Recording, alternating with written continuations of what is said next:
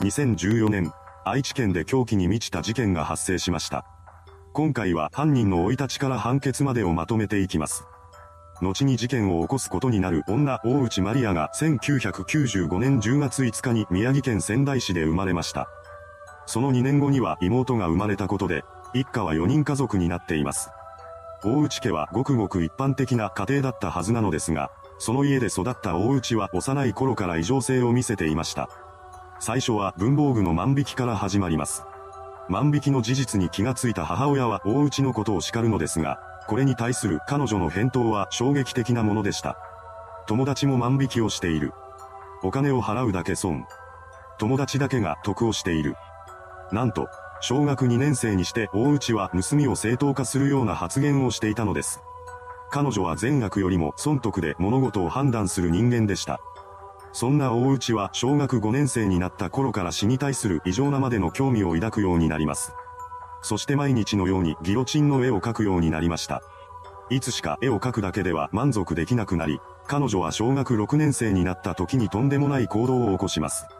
恐ろしいことに、大内はホチキスの針と消しゴムのカスを担任教師が食べる給食に忍ばせているのです。一歩間違えれば担任教師を死に追いやる可能性すらある危険な行為でした。小学校を卒業して中学校に進学してからも彼女の死に対する興味が尽きることはなかったようです。そんな大内は中学3年生の時に神戸児童殺傷事件を起こした榊原生徒を名乗る少年 A の存在を知ります。事件の内容を調べた彼女は少年 A について次のような感想を持ったそうです。自分と同じ年でこんなことができるなんてすごい。死に対する異常なまでの興味を持っていた大内にとって、榊原のようなシリアルキラーは憧れの対象になっていたのです。それから彼女は少年犯罪について調べるようになりました。その中で犯人の少年がサバイバルナイフを所持していたことを知った大内はそれを真似するように同じ形のナイフを買ってきます。後になって購入したサバイバルナイフが母親に見つかりました。母親はなぜこんなものを買ったのかと大内に詰め寄ります。すると彼女は悪びれもせずに、調べた犯人の二人が持っていたからと答えたのです。この言葉を聞いた母親は思春期特有の感覚が抜けきっていないだけだろうと考え、それ以上は深く追求しませんでした。しかし、大内の中にあった異常性はこの時、急激に膨らんでいたのです。実際、彼女は妹に対して次のような思いを打ち明けるようになります。人を殺したい。毒殺したい。同時期に大内が購入したナイフや鎌を妹に見せつけることもあったそうです。また、時には彼女が妹に手を挙げることもありました。そんな姉を前にした妹は恐怖を覚えたようですが、それで大内のことを嫌いになることはなかったと言います。両親が共働きだったために姉妹は夜遅くまでいつも一緒でしたし、普段の大内は妹の面倒をしっかりと見ていたそうです。そのため妹は大内のことを慕っていました。それから数ヶ月が経過し、大内は中学を卒業します。その後、高校に進学した彼女は中学時代のように不登校になったりすることなく勉学に励むようになりました。高校生活の中で大内は多くの人と打ち解けていたらしく、誰からも好かれるようになっています。また、運動が得意だったことで球技大会などの行事でも活躍する姿を見せていました。その結果、彼女はたちまちクラスの人気者になったそうです。ただ、大内の中にあった異常性が消えたわけではありませんでした。その証拠に、彼女は高校1年生の頃から学級日誌に犯罪者の情報をこと細かく記入するなどしているのです。やはり大内が抱いていた殺人願望は消えていませんでした。それどころか、その願望は以前にも増して膨らんでいたようで、ついには事件を起こしてしまうのです。2012年5月27日、高校2年生になっていた大内は、引っ越しをすることになったという嘘をついて中学時代の同級生をカラオケ店に誘い出します。そこで二人はカラオケを楽しんでいたのですが、大内の目的は遊ぶことではありませんでした。彼女の真の目的は毒薬を飲んだ人間がどうなるのか観察するというものだったのです。大内は同級生の目を盗んで相手の飲み物の中に劇薬の硫酸タリウムを混ぜ込みます。それに気がつかなかった同級生はタリウム入りの飲み物を飲んでしまいました。この日以降、同級生の少女は手足の痺れを訴えるようになります。また、髪の毛が抜けるようにもなりました。そこで彼女は病院に行って診察を受けるのですが、そこでは原因不明と診断されてしまいます。結局この件が大内の犯行であると明らかになることはありませんでした。こうして犯行がうまくいったことで彼女は調子に乗り、続けざまに事件を起こします。大内は第一の犯行を終えた直後から同年7月にかけて高校の同級生である男子生徒の飲み物に何度も硫酸タリウムを混入させました。その結果、男子生徒は6月頃に体調を崩し、10月には入院を余儀なくされています。入院後も彼の体調が回復することはなく、視力がどんどん低下していったそうです。そして最終的には特別支援学級に転入することになりました。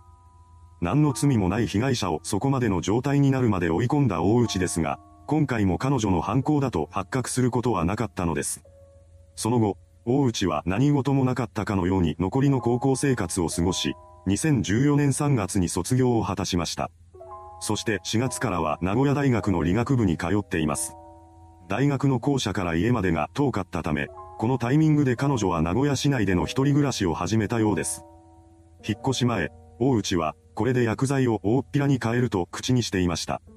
そんな娘に対して母親は、そんなことにお金を使うなら仕送りしなさいと言い聞かせています。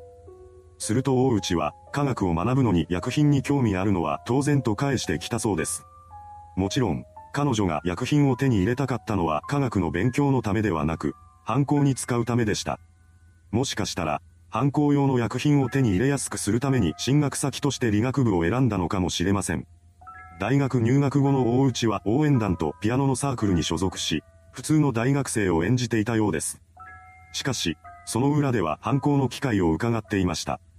高校時代までは毒殺に対する興味を持っていた彼女ですが、大学に入ってからは小殺に興味を持つようになったそうです。そこで、大内は大学の夏休み中に自作の火炎瓶を作成しました。そして8月29日から30日にかけて、仙台市内の住宅に火炎瓶を置いて火を放ったのです。こうして彼女は放火事件を起こしたわけですが、幸いにも死者は出ませんでした。また、大内の犯行だということもすぐには発覚しなかったようです。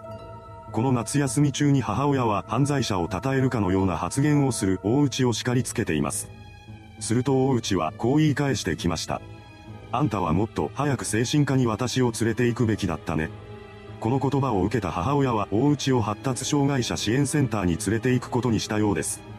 しかし、夏休みが終わると大内は一人で名古屋市内に戻ってしまうため、継続的に発達障害者支援センターへと通わせることはできませんでした。そのような中で最悪の事件が起こってしまいます。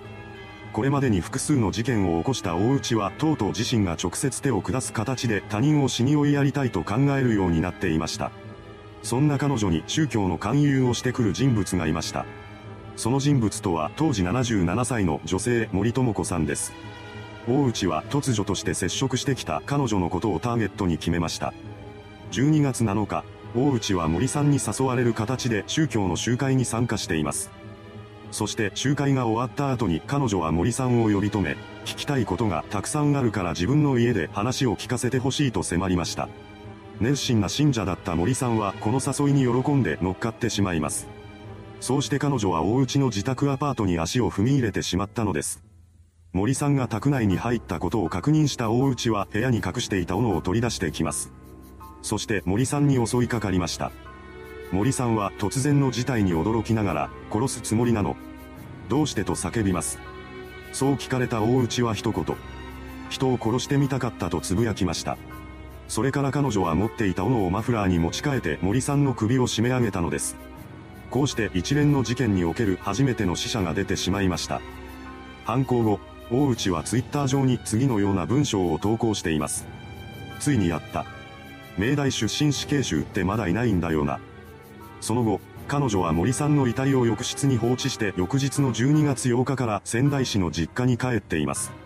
そして妹に自身が犯した罪を告白したのです。これを聞いた妹は大内と一緒にウイスキーを飲んで談笑するなどしています。以前から間近で姉の異常性を見てきたこともあって、驚きはそれほど大きくなかったのかもしれません。また、妹は以前から姉の大内に浸水している節がありました。そのため彼女は姉の犯行を知っても警察に通報しようとしなかったのです。大内の犯行はそれからも続きます。彼女は森さんの殺害から6日後の12月13日に、再び放火事件を起こしました。今回も死者は出なかったようですが、ぼや騒ぎにはなっています。そんな中、森さんが家に帰ってこないことを心配した夫が警察に家出人捜索願いを提出しました。これによって森さんの捜索が開始されます。調査の中で彼女が最後に会っていた相手が大内だということが判明しました。2015年1月26日、警察から大内への連絡が入れられます。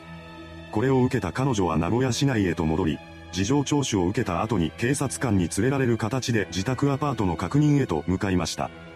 ここで森さんの遺体が発見されたのです。これにより、大内は殺人罪で逮捕されました。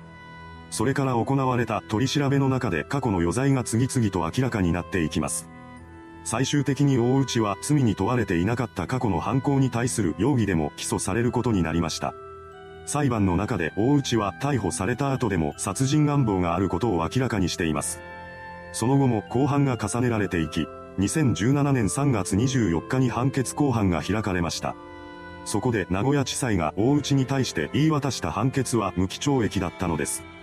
弁護側が判決を不服としたため、本件は名古屋高裁での第二審を経て最終的には最高裁まで争われることになっています。そうして迎えた2019年10月15日。最高裁が大内の上告を棄却する決定を下したため、一審の判決通り、彼女の無期懲役が確定しました。いかがでしたでしょうか？殺人願望に囚われた女が起こした事件。犯人の異常性は計り知れません。それではご視聴ありがとうございました。